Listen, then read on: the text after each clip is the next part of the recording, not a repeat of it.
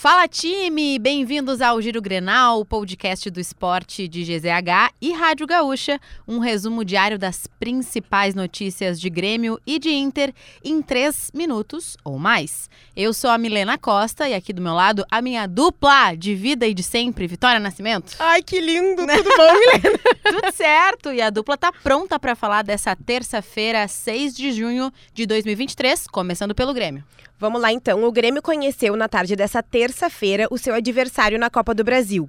O sorteio, realizado na sede da CBF, colocou o Bahia no caminho do time de Renato. Na fase anterior, o tricolor do Nordeste eliminou o Santos nos pênaltis.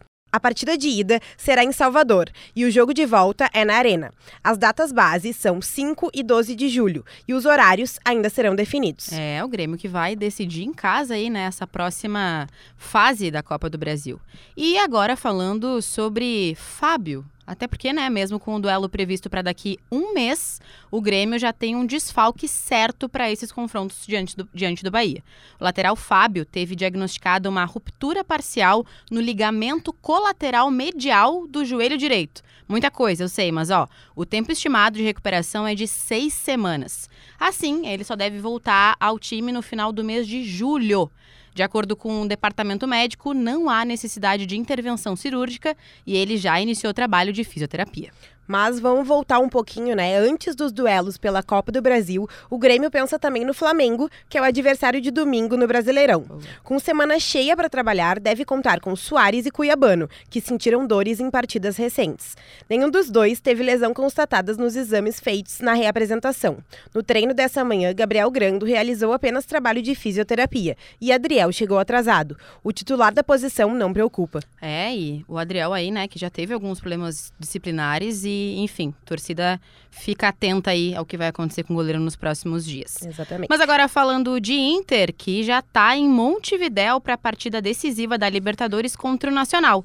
O desembarque ocorreu na tarde dessa terça-feira e a principal notícia é o volante Charles Arangues, relacionado pela primeira vez depois de sete meses desde que chegou no Internacional. O jogador fica no banco de reservas e deve entrar no segundo tempo.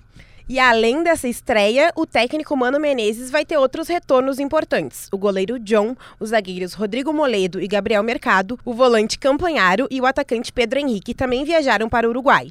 A expectativa da direção colorada para a partida é de cerca de 1.800 jogadores no Parque Central. Bora montar esse campinho então? Desse jeito, o provável Inter tem John, Bustos, Rodrigo Moledo, Vitão e René. Campanharo, Johnny, Depena e Alan Patrick, e Wanderson e Luiz Adriano. A partida contra o Nacional acontece nesta quarta-feira, às 7 horas da noite, no Parque Central. O duelo pela quinta rodada vale a liderança do Grupo B. O Inter é o primeiro com oito pontos e o Nacional o segundo com sete. Lembrando que, claro, tem transmissão na Rádio Gaúcha, também no YouTube de GZH. Eduardo Gabardo já tá lá e ele Pedro Ernesto Denardim vai para Montevidéu para narrar O homem esse jogo. está indo. Exatamente. Então, não dá para perder. E claro, não esqueça de, de seguir o Julião, né? Exatamente, na tua plataforma de áudio preferida, já deixa lá a tua avaliação, ativa o sininho para receber uma notificação sempre que um episódio novo estiver no ar. A produção desse episódio é de Nicolas Lira, técnica e edição de áudio de Paulo Fraga. E não esqueça de seguir esportesgzh nas redes sociais para ficar por dentro, dentro de tudo da dupla Grenal.